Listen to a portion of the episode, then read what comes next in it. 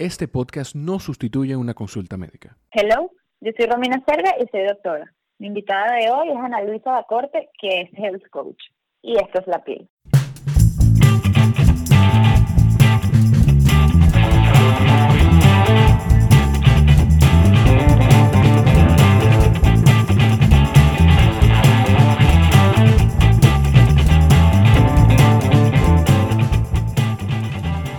Podcast es para todos aquellos que consultan sus situaciones de salud a un doctor muy popular últimamente, Doctor Google.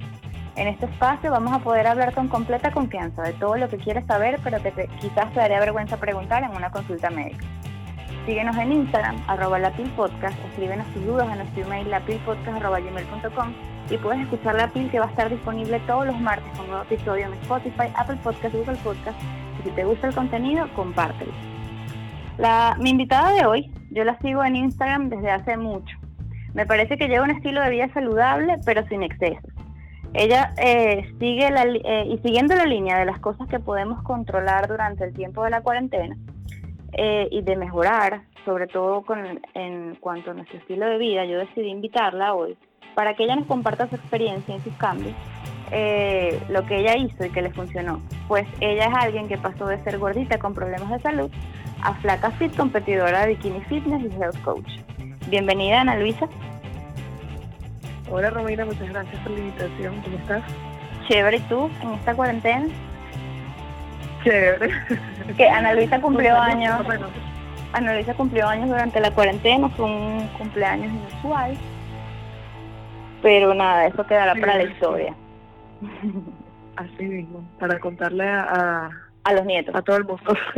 Exacto. total. Total, mira, eh, tú sabes, bueno, como te dije cuando te invité, durante el tiempo de, estar en casa y el distanciamiento social, eh, nosotros creo que podemos aprovechar este tiempo, eh, no solamente para, para hacer tantas cosas que no hacemos por, por falta de tiempo, sino también que puede servirnos para tomar acción en cosas que, está, que teníamos como propuestas a hacer, como por ejemplo, todos los eneros uno dice, voy a hacer dieta este año y voy a terminar eh, con mejor condición física, no sé qué, eh, a fin de año. Y pasa el año y quedamos igualitos. Llega diciembre y estamos igualitos o más gordos. Este, y, siempre la excusa es que no hay tiempo de cocinar, de hacer ejercicio, de ir al supermercado y tú sabes, todas las excusas que nos ponemos. Que lo que hacen es autosabotearnos. Entonces, eh, lo que no sabemos es que estos cambios al final del día se traducen en cambios para nuestra salud. Y por eso te escogí a ti, de tanta gente que hay eh, que me puede dar este, este eh, lo, que, lo que tú promocionas, los cambios en estilo de vida, porque tu caso me, me interesa particularmente porque he leído en lo que tú has puesto en tu Instagram que tú tuviste problemas de salud. Llegaste a tener prediabetes. correcto. Entonces, eso, vamos a conversar un poquito del cambio en el estilo de vida y, y que tu cambio no fue desde el punto de vista estético solamente, sino también por temas de salud. Entonces, ¿cómo empezó todo? Bueno, empezó cuando yo tenía 15 años. Era, la verdad es que tenía sobrepeso, era considerada una persona obesa según mi estatura, mi edad eh, y el peso.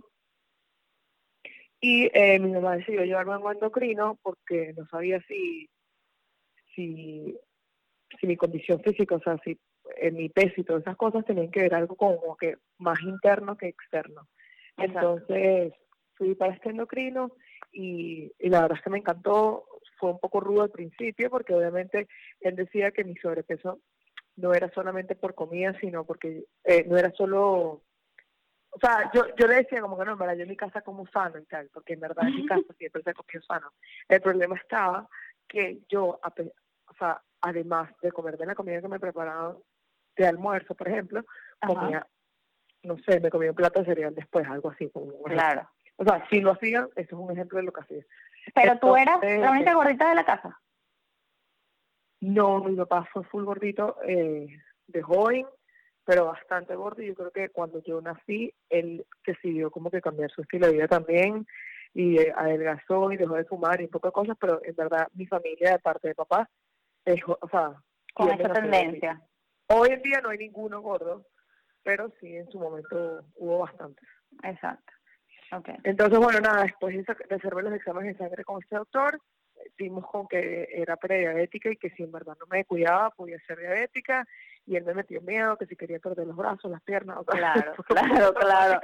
Pero creo que era la única manera de que uno cayera en cuenta a esa Sobre todo esa edad, exacto. Eres un poco inmaduro, exacto. Pero bueno, así comenzó todo. Obviamente no, yo no, o sea, yo empecé y no estaba como muy feliz al respecto, pero al pasaban las semanas y cada vez estaba mejor, cada vez me sentía mejor y bueno, creo que eso creo que eso era una de las cosas que me impulsaba más que veía ¿Y cómo, ¿cómo tomaste los cambios? Disculpa que te interrumpa, ¿los hiciste un día a la vez o, o como que algo más drástico? O sea, como que ya se acabó por completo el refresco, el azúcar. Eh... Eh, no, sí, lo tomé full drástico. O sea, como yo estaba con este endocrino, el endocrino era el que me decía, mira, se acabó esto, se acabó lo otro, se acabó lo otro y tal, y me lo puse súper drástico. O, o, sea, comida de todo, verdad, era una dieta muy balanceada, pero, pero sí fue algo muy drástico, no fue como que progresivo. Ana Luisa, una preguntita. Hola Romeo, hola Ana Luisa, perdón. Hola querido Jorge. Eh, eh, tú dices que fuiste un endocrino, o sea que se pudo identificar, porque hay mucha gente que tiene temas de obesidad y es a veces tema, o sea, biológicos, bioquímicos en, en, su, en su cuerpo, ni siquiera tanto cómo se alimentan. Se pudo identificar que además de que, de que algún mal hábito que tú tenías, como tú dices, de comer cereal, además de la comida que te hacían en tu casa, eh, ¿había algo en tu cuerpo eh, eh, que, que hacía que tú tuvieras sobrepeso? No, o sea, más que todo, verdad, era de la manera con la que comía y la cantidad que comía y por el tiempo prolongado haciendo eso. Exacto, y por el tiempo prolongado. Comía, comía mucho, pues. Eh, de hecho, no, no tenía más nada, sino que era prediabética y era algo más que era por el sobrepeso, no porque hereditario o algo así. O sea, mi abuelo también era prediabético, pero nadie en mi familia era diabética. Y de hecho, una vez que adelgacé, o sea, una vez que me quité los hilos que tenía además, mi, o sea, el azúcar se me reguló, o sea, ya no era prediabética, no tenía ningún tipo de problema. Que eso podía ser una duda, o sea, si yo, si yo me quitaba los kilos que tenía de más y seguía prediabética, era que ya no era temas de comida, sino era un tema de que, bueno. Exacto, de, que venías así, exacto. Y otra, y otra pregunta, eh, ¿tú por qué crees que comías tanto? O sea, ¿crees que era un tema emocional, era costumbre, era un hábito que hiciste, o no sé? Yo creo que era un poco de todo, o sea, era un poco eh, emocional y era un poco de hábito. Y bueno, o sea, cada vez tú, o sea, si tú comes mucho, tú estás acostumbrada a comer demasiado, o sea, no te sacia lo que te un pedacito de pollo y vegetales, ¿me entiendes? Entonces, como ya yo venía con el hábito de comer demasiado, no había nada que me saciara, o sea, no había nada que yo decía, pues estoy full, y tampoco me sabía medir, eh, o sea, me podían servir un plato y como yo decía, bueno, ajá, ya comí, pero no tenía como ese con, autocontrol de que, ajá, ya, porque a veces uno en el almuerzo, qué sé yo, o la cena, quedas como que no quedas fallo, pero quedas satisfecho. Exacto, exacto, ¿entiendes? quedas satisfecho, quedas fallo, pero dices, no, esto era lo que me tocaba, ya, o sea, ya comiste, es suficiente lo que comiste, que, o sea, no sé, toma agua o cosas así. Pero en, en, en mi caso, en esa, a esa edad, yo decía, no, tengo, sigo teniendo hambre, si voy, a comer, pues no tenía ese autocontrol. Y hemos hablado puro de la comida, pero ¿y el ejercicio en tu vida en aquel momento qué, qué pintaba? Ok, la verdad es que, o sea, mi mamá siempre me metía en actividades eh, extracurriculares después del colegio y en verdad hice golf, hice natación, hacía tenis, pero no era una persona de, de mucho, o sea, hice bastante, pero no era como que me encantaba y me apasionaba, o sea, ir a una natación era un nightmare, o sea, era como que no quería la natación, o me escondía, o le decía que quiero escuchar a mi mamá. La verdad es que lo que más hice fue tenis, que me divertía porque estaba en clases con amigas y, ¿sabes? claro, aparte de que hacía tenis, estábamos gozando pues la clase. Pero de resto, más nada, o sea, yo, a mí no me gustaba, o sea, no era que no me gustaba, pero no sé, era como que... sí, no era de tu, exacto, no, era tu, tu prioridad. Exacto, este, exacto. Y entonces fuiste al médico, te puso tu dieta, te habló claro, te dijo que te puso el, lo que es la diabetes a largo plazo, si tú empiezas a ser diabética a los 15 años, cómo iba a ser tu vida probablemente a los 35, que que iba a ser horrible seguramente. Este, y ahí fue que tú decidiste cambiar tu estilo de vida. Ahí te pasaron el switch. Sí, ahí me pasaron totalmente el switch y de hecho, o sea, empecé, toda mi casa obviamente se puso ahí está conmigo, todo el mundo comía lo mismo que yo. Eh, y de hecho como a, las, a las dos semanas ya me había quitado como 5 kilos, o sea, eso es como 10 libras, más o menos. Tú pudieras, eh, tú pudieras hablar un poquito... Pero tenía demasiado sobrepeso. Perdóname, tú pudieras hablar un poquito sobre e, ese... Porque no quisiera que pase por alto, como tú dices que todo el mundo en tu casa comía lo mismo que tú, como de la importancia de, que ese círculo cercano tuyo entendiera ese proceso por el que tú estabas pasando y entendiera que necesitaba respaldar. Apoyo. Sí, o sea, en verdad fue lo mejor que me pudo haber pasado que mi familia me, diera ese apoyo, porque hoy en día, para la gente, o sea, como hay tanta tanta información, verdad la gente no respeta lo que lo que uno quiere comer, o sea, como que si tú estás, vas, saliste a comer con tus amigos y pediste una ensalada con un pollo, qué sé yo, y la gente como que, ay, ¿por qué estás comiendo esa ensalada? No sé qué, como que un bully a la persona que come saludable, porque, o sea, no sé, te dicen como que qué ridícula y tal, no sé qué cosa, pero la verdad es que en verdad nadie se metía conmigo en el colegio y mi familia lo hizo, más que todo por, para hacerme, para ayudarme a mí, para que yo no me sintiera como que, eh, oye, ellos están comiendo, no sé, papitas fritas y yo me estaba comiendo una ensalada, como que para que yo me sintiera mejor, para apoyarme, para darme más motivación. Eh, y para sin querer, tipo de... sin querer te estaban ayudando ellos también con su salud. Exacto, ellos también se estaban beneficiando de, de eso, pues y ellos lo tomaron súper bien y en verdad comíamos de todo, este, claro, si ellos querían comerse algo como que trataban de no hacerlo enfrente mío, pero ya después en verdad eso fue como que a mí no me importaba para nada, o sea, tú te podías estar comiendo tu helado enfrente mío y yo no me lo iba a comer, o sea, tenía bastante fuerza de voluntad, por decirlo así, y no me, no me, no me afectaba, no era como que, ah, o sea, no me dolía, no era como que, oye, qué fastidio que estoy haciendo dieta, qué fastidio, o sea, no me lamentaba por eso sencillamente tú te comías tu helado y yo estaba bien, comía otras cosas, pues, pero nunca me afectó en, ese, en ese aspecto. Y todo eso sin llegar a obsesionarte. ¿No sientes que en algún momento te llegaste a obsesionar? La verdad, mm, cuando empecé, no, yo me empecé a obsesionar cuando me metí en la competencia. Ajá, cuando, yo llegar allá. Cuando llegué, exacto, cuando ya llegué, o sea, yo me vine a los Estados Unidos engordé un pelo, o sea, típico que te mueves de país y engordas un poco porque no estás acostumbrado a la comida acá. Y eh, yo vivía en Washington en ese momento y después me mudé para Miami y fui vez al endocrino que era el hijo de mi endocrino de Caracas.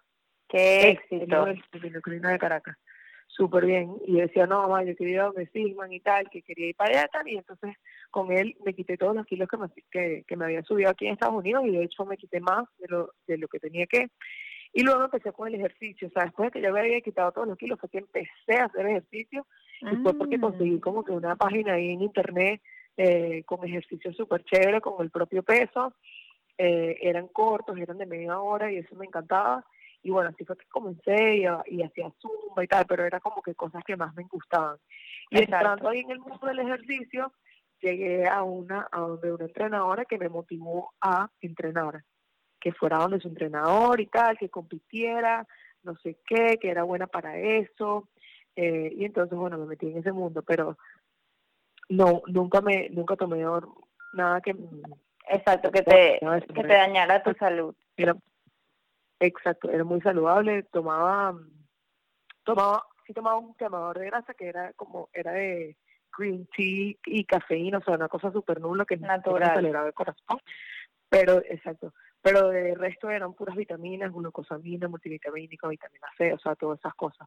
Y ahí fue cuando en verdad, en verdad me empecé a obsesionar porque, porque tú estás con una, o sea, tú tienes un cuerpo, un cuerpo en mente que a veces no llegas a eso, o sea, como que tú te puedes imaginar cómo es tal persona y en verdad tu cuerpo es totalmente lo contrario, o sea, hay mucha gente que nunca llega a ser, o sea, ¿entiendes? Yo puedo estar en tu cuerpo, pero no me voy a parecer a una a otra persona que tú ideal, tipo la que Sí, sí, total. Yo tengo un ejemplo de eso, este que yo un día fui a sacarme las cejas a un sitio, o sea, no tiene nada que ver con esto, pero, pero es un ejemplo así tal cual para el que no haya entendido tu punto yo fui a sacarme las cejas y le dije a la muchacha que yo quería las cejas como Mónica Pascualoto. Y ella se rió de mí, en mi cara. O sea, yo que, pero ¿cuál es el chiste? Y ella me dijo, mi amor, tus cejas, ni que yo le haga lo que le haga, se van a parecer las, las de Mónica Pascual. Las tuyas son así y las de ella son así. O sea, en tu mejor punto nunca va a ser igual que la de ella. Y yo, bueno, me resigné y entendí que es así y eso aplica para todos. O sea, tu punto de comparación no puede ser con otra persona, sino contigo mismo. Contigo misma, exactamente, literal. Entonces, era como, era un tema de como si sabes, te levantas, porque a mí me tomaban fotos todas las semanas, entonces comparabas la foto con la anterior, entonces te levantabas y estabas pendiente de que si amaneciste más flaca, amaneciste menos flaca, o sea... ¿Te pesabas todos los días y eso? No, nunca me pesé. Ah, o sea, si te soy sincera, nunca me pesé en, todo el proceso, pero era más como físico, era como más que llegaba al espejo y me levantaba la camisa para ver qué tal. Ah, ok. Y, con medidas, me imagino.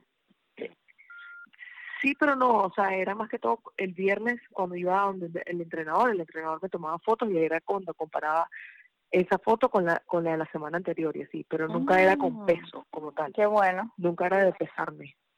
Este que por parte era chévere, pero pero igual era como que bueno, no, no cambiaste de la semana pasada esta, hay que hay que ajustar tal, no sé qué cosa. No, y que, y que ya para una competencia es algo muy difícil, o sea, la preparación es algo sacrificado y ya... No, sí, es algo, exacto, es mucho sacrificio en todo aspecto, físico, psicológico. Eh, y hasta de tu salud. Yo creo que para, para, no, para no llegar a, sufrir, eh, a que tú tengas un problema de salud con eso, por lo que yo he leído que llega un punto en que hasta ni siquiera toman agua y, y todo para estar secas en la competencia. O sea, son temas que, que también te podría, te podría llegar a condicionar algún problema de salud después. Sí, sí, sí, totalmente. De hecho, mm, o sea, hay gente que no deja de tomar agua, pero en verdad va a depender mucho de tu condición física. Pero a mí sí mm. me tocó dejar de tomar agua para poder secarme un pelo más. De hecho, en ah. verdad, yo no, o sea, en mi competencia yo no gané no gané nada, la verdad, eh, o sea, de premios y eso, pero porque no estaba tan seca. No sé cómo explicármelo, pero no tenía los músculos así súper marcados ni nada de eso. O sea, tenía un cuerpo, era muy flaca, estaba, estaba flaquísima a comparación ahorita, pero no era, o sea, si me comparabas con las que compitieron conmigo, mi cuerpo no estaba al tope de ellas. Mm, ¿Y qué crees que te faltó? ¿Más tiempo de, de preparación? Mm, sí, yo creo que más tiempo de preparación. O sea, yo hice tres meses y medio. Okay, y eso es poco. Pues. Hay gente que se toma seis, ocho meses de preparación pero a mí sí me tocó dejar de, de tomar de tomar agua los últimos tres días y después la semana siguiente no creas que puedes tomar agua ahí otra vez como si nada sino es, es progresivo o sea así como la dejas de tomar poco a poco la, la tienes que aumentar poco a poco y en esos días no te llegaste a ir al médico, o sea, todo con tu salud, eh, quizás, no sé si el doctor todo con mi salud estaba bien. Ok. Todo con mi salud estaba bien, pero tuve amenorrea, que significa que dejas de menstruar. Por el tema de que me imagino que estabas consumiendo bajas grasas. Exacto, pero no era tanto eh, por, consumir bajas grasas, sino por por el por la cantidad de grasa que tenía en mi cuerpo, que era muy muy mm, poca. Muy poca. Por eso dicen que a veces no puedes tener, no puedes tener hijos si estás muy muy flaca o si estás muy muy O sea, tiene que haber un punto medio. ¿Tú sientes que pues, ¿Tú te arrepientes de algo, de ese proceso de la competencia? No, yo creo que jamás me arrepiento, o sea, por parte sí, pero por parte no. O sea, siento que la competencia me dio demasiada disciplina, me dio constancia. En verdad me ayudó mucho a mi, mi cambio en físico, o sea, cambié el, el, cuerpo, en verdad me cambió bastante. Eh, hice amigas, me disfruté el proceso, en verdad montarse en tarima y o sea, como que llegar a ese logro es demasiado, o sea, tú te sientes, no sé cómo explicarlo, pero es un sentimiento súper gratificante y en verdad no me arrepiento, pero por otro lado sí me arrepiento de que... Sí, exacto. Exacto. Pero por, por otro lado me arrepiento de que en verdad yo antes de estaba mucho más tranquila con respecto a lo de la alimentación y luego fue un proceso dejar de ir soltando de pensar en eso. esa cuestión. Ok, pues déjame, déjame refrasear la pregunta entonces. ¿Tú has vuelto a competir o volverías a competir? No volvería a competir. Y no, no, o sea, de hecho yo intenté volver a competir porque mi entrenador el que me entrenó para la competencia, se murió el día después de mi competencia. Uy. Y yo iba a hacer una competencia en su nombre, pero debido a esto que les estoy contando que me dio amenorrea y no, no menstruaba, el cuerpo no cambiaba. o sea, yo estaba como estado de shock ahí. Tus hormonas estaban vueltas locas. Exactamente. Entonces yo dije, no puedo seguir porque, o sea, me voy a seguir matando y no estoy cambiando. O sea, no, no puedo seguir dando mi, todo si el cuerpo no me está reaccionando. Entonces ahí fue, volví otra vez al endocrino para que él me, me, como que me mandara exámenes otra vez de sangre y ver qué era lo que estaba pasando. Y bueno, nada, después ahí me mandó pastillas anticonceptivas y luego las pastillas anticonceptivas tampoco funcionaron. Y fue, o sea, pude lograr de nuevo, fue aumentando, exacto, fue aumentando un pelo de, de, kilos. Wow. Y ahora después de que tú pasaste como que de, de nada de ejercicio a todo ejercicio, dieta, no sé qué, ¿qué crees tú que fue la herramienta o, cuáles fueron las herramientas que más te ayudaron a cambiar tu estilo de vida y a encontrar un balance como el que tienes ahora? Eh, ok, te, o sea, quiero preguntarte como que qué tipo de herramientas te refieres. ¿Qué tipo? O sea, no sé si tú crees que, por ejemplo, el apoyo de alguien, la disciplina, el, el hacer un hábito, eh, no sé. Sí, ok, yo creo que más que todo... Eh, o sea, para ver si yo entiendo la, la pregunta de Romy, es como que tú sientes, ¿cuáles de las cosas que tú hiciste tú sientes que fueron las más importantes para ti en todo ese proceso? Exacto. Aunque para en ese proceso exacto, este el hábito número uno, la disciplina y la constancia, porque mucha gente se desespera, o sea, la constancia es muy importante porque la gente se empieza a desesperar, como que bueno, voy a tomar, decidí cambiar eh, mis hábitos y mi forma de alimentarme, pero entonces piensan que por sencillamente cambiar los hábitos piensan que la semana siguiente o en dos semanas van a tener cambios excepcionales y van a decir, ok, o sea, ¿entiendes? Entonces la gente como que también se vuelve medio loca y que voy a hacer una dieta de, de piña y, y, y, atún por tres semanas porque no sé qué, no sé qué más, o sea, y en verdad eso no es así, tú tienes años o meses comiendo mal, es imposible que tu cuerpo en dos semanas te reaccione como te tiene que reaccionar, o sea, eso es un proceso. Entonces, por eso ahí es donde cae la disciplina y la constancia, o sea, no es solamente tres semanas que te vas a poner, sino que tienes que continuar haciéndolo para que tú, si tú verdaderamente quieres cambios y quieres cambios óptimos, tienes que seguir continuando y nunca desistir. No es que te estoy diciendo como que nunca te comas una pizza o nunca te comas una hamburguesa en absoluto, sino que si por, por ejemplo el fin de semana te excediste de cosas porque saliste a comer todo el fin de semana y te fuiste a la playa y bebiste y comiste, y comiste pizza y dorito, etcétera, el lunes al llegar a tu casa retomas tu estilo de vida eh, como lo venía haciendo. O sea, hay gente como que, bueno, ya como comí hoy hamburguesa, ya no, no hago más dieta nunca, que claro. comiendo hamburguesa y entonces ahí es el problema. Te entregas a la gordura y a los malos hábitos. te entregas a eso, exacto. La idea es retomar, no, no, es, o sea, no es que nunca lo hagas, porque si vas un, mes de viaje, bueno, o evidentemente el mes de viaje no puedes estar todo el día comiendo ensalada y pollo porque, ajá, necesitas cultivarte con el tipo de comida, estás con tus amigos, estás disfrutando, siempre te tomas una copita de vino por aquí, una cosa por allá y tal, eh, pero bueno, nada, cuando regresas del viaje, llegas a tu casa y, y comes saludable, porque ya no es un tema más que todo de físico, sino el, un tema de salud. y yo lo noto cuando, por ejemplo, si me excedo de, por ejemplo, este fin de semana que me excedí de comida de dulce. ¿En tu cumpleaños? El rendimiento, exacto, por mi cumpleaños, pero el rendimiento a la hora de hacer ejercicio no es el mismo. O sea, es una cosa, no te puedo explicar, pero es algo como que o sea, te cansas más, no respiras mejor, o sea, te sientes más cansado, tienes sueño, eh, o sea, es otra cosa, totalmente diferente. Obviamente, ya, mira, y, en la parte de salud. Exacto, eso te quería decir. El, tú, además, que, que no me acuerdo si lo dije antes, eres health coach. ¿En qué momento decidiste estudiar eso? No sé qué, porque tú, tú también estudias otra cosa. ¿Qué es lo que tú estudias, Ana, que no me has podido decir, no me han dejado? Exacto. Yo estudié en la Universidad de Mercadeo. Yo estudié marketing en la, eh, de carrera y ahorita estoy haciendo un máster en comercio internacional, international business. Ay, qué bueno. Pero, exacto, yo decidí hacer esto de health coach en verdad quería hacer un máster en nutrición, pero me pedían demasiado, o sea, casi que tenía que hacer la carrera de nutrición para poder entrar el máster. Y dije, bueno, nada, eh, eh, voy a hacer este curso online, que en verdad me lo han recomendado demasiada gente, me lo ha recomendado gente que es nutricionista y aparte tiene este, este título de health coach. Y bueno, nada, decidí hacerlo ahí, es un poco más broad, no es tan específico como la nutrición ni nada. Exacto. Pero si te enseñan cosas de, si te enseñan cosas de la alimentación y aparte te enseñan cosas que también son parte de la alimentación que no te las enseñan en la nutrición. Como que es decir, eh, tu carrera, tus familias, tus relaciones, tus amistades, tu creatividad, tu espiritualidad, todo eso, entre otras cosas más, todo eso influye a tu salud. Si tú no tienes una buena espiritualidad, puede que te falle un pelo en la salud. Si tú no tienes buenas relaciones con tu familia, te estás, estás nerviosa, tienes estrés, estás amargado, no sé qué, y eso lo pagas con tu salud. O sea, no, necesariamente, no necesariamente porque tú lo que comes. muy saludable, eres una persona saludable.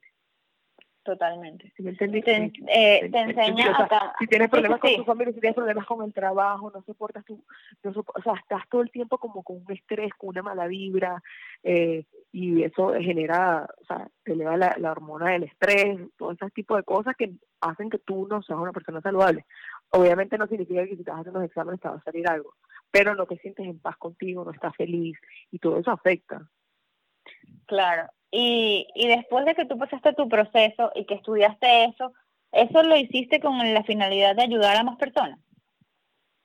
Sí, ese fue mi, mi, mi, mi, propósito, pues, porque en verdad la gente me preguntaba mucho y, yo vi una oportunidad ahí y yo dije, a mí me encanta ayudar a la gente, aparte estaba ayudando a la gente como que por Instagram y tal, y, decidí estudiar esto como para tener un poco más de credibilidad y aparte que yo tenía una historia, o sea, que no solamente es que estudié esto, sino que yo tengo una historia. O sea, he pasado por tanta dieta y por tanta cosa que sé cuál funciona. Y que ya eres apasionada en ese, en ese aspecto. Exacto, exacto. Y que me encanta porque he hecho 10 tipos de dieta que aunque haya ido al nutricionista me encanta hacer, ah, bueno, ya, hoy me voy a meter en ese ejercicio, vamos a ver qué tal, algún reto aquí, un reto allá.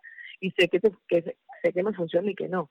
Exacto. Te llegaste a conocer y a estar eh, como estable en todos esos aspectos. Entonces, las personas podrían contactarte para coaching de nutrición. Eh, disculpa, repite que no te escuché, pero. ¿Te podrían contactar para hacer coaching de nutrición o de health coach? Sí, sí, o sea, de hecho ahorita no le hago tanta publicidad porque, bueno, porque, pero sí, tengo, yo asesora, ahorita actualmente asesora, exacto, ahorita actualmente asesora a dos personas. Ay, qué chévere. o sea, Sí, o sea, tengo una que es colombiana que vive, creo que sí, vive en Nueva York y, y, ha, y ha perdido y ha tenido unos cambios increíbles y acabo de empezar con otra hace dos semanas. Ay, qué bueno, qué bueno, me alegra. Entonces, sí, compártenos tus redes sociales para que todos puedan seguirte y contactarte en sociales son, buenísimo, mi red social es eh, Fitness for Dummies, guion bajo ADC, que son mis iniciales. Y bueno, más que todo estoy en Instagram, no tengo otra red social que utilice, ni TikTok ni YouTube todavía. No, yo cuando ponga... Pero por ahí me pueden conseguir y ahí tienen mi correo y mi número de teléfono. Exacto, tú me vas a mandar una foto para yo ponerla y cuando la ponga te tagueo. Así todos los que Buenísimo. Eh, escuchen un poco van a tener ahí cómo, cómo llegar hasta ti. Eh, para cerrar, que ya se nos acabó el tiempo, pasó volando porque me encanta este cuento. Este, primero, gracias por, por aceptar la conversación, Ana. Eh, me encantó tu, historia y súper inspiradora. Y creo que en estos momentos de tantos cambios, eh, enfocarnos en nuestra salud y nuestro bienestar sin autosabotearnos con la excusa del tiempo es, es, imagínate, lo mejor que podemos regalarnos en este tiempo de cuarentena y tenerlo como una lección. Así es. Entonces, déjanos un mensajito de despedida para todos. Eh, bueno, muchísimas gracias por escucharme. Cualquier cosa estoy a la orden por mis redes sociales. Y bueno, gracias Romina y gracias Jorge, Por, por, la, por la invitación. Y así llegamos al final de este episodio. Esta fue La Pil de la Semana, tu podcast de salud de confianza. Síguenos en Instagram, arroba la Pil Podcast. Escríbenos tus dudas en nuestro email, lapilpodcast, arroba gmail.com. Si te gustó, compártelo y espera la próxima Pil, que estará disponible todos los martes con un nuevo episodio por Spotify, Apple Podcast, Google Podcast y todos los lugares donde se escuchan podcasts.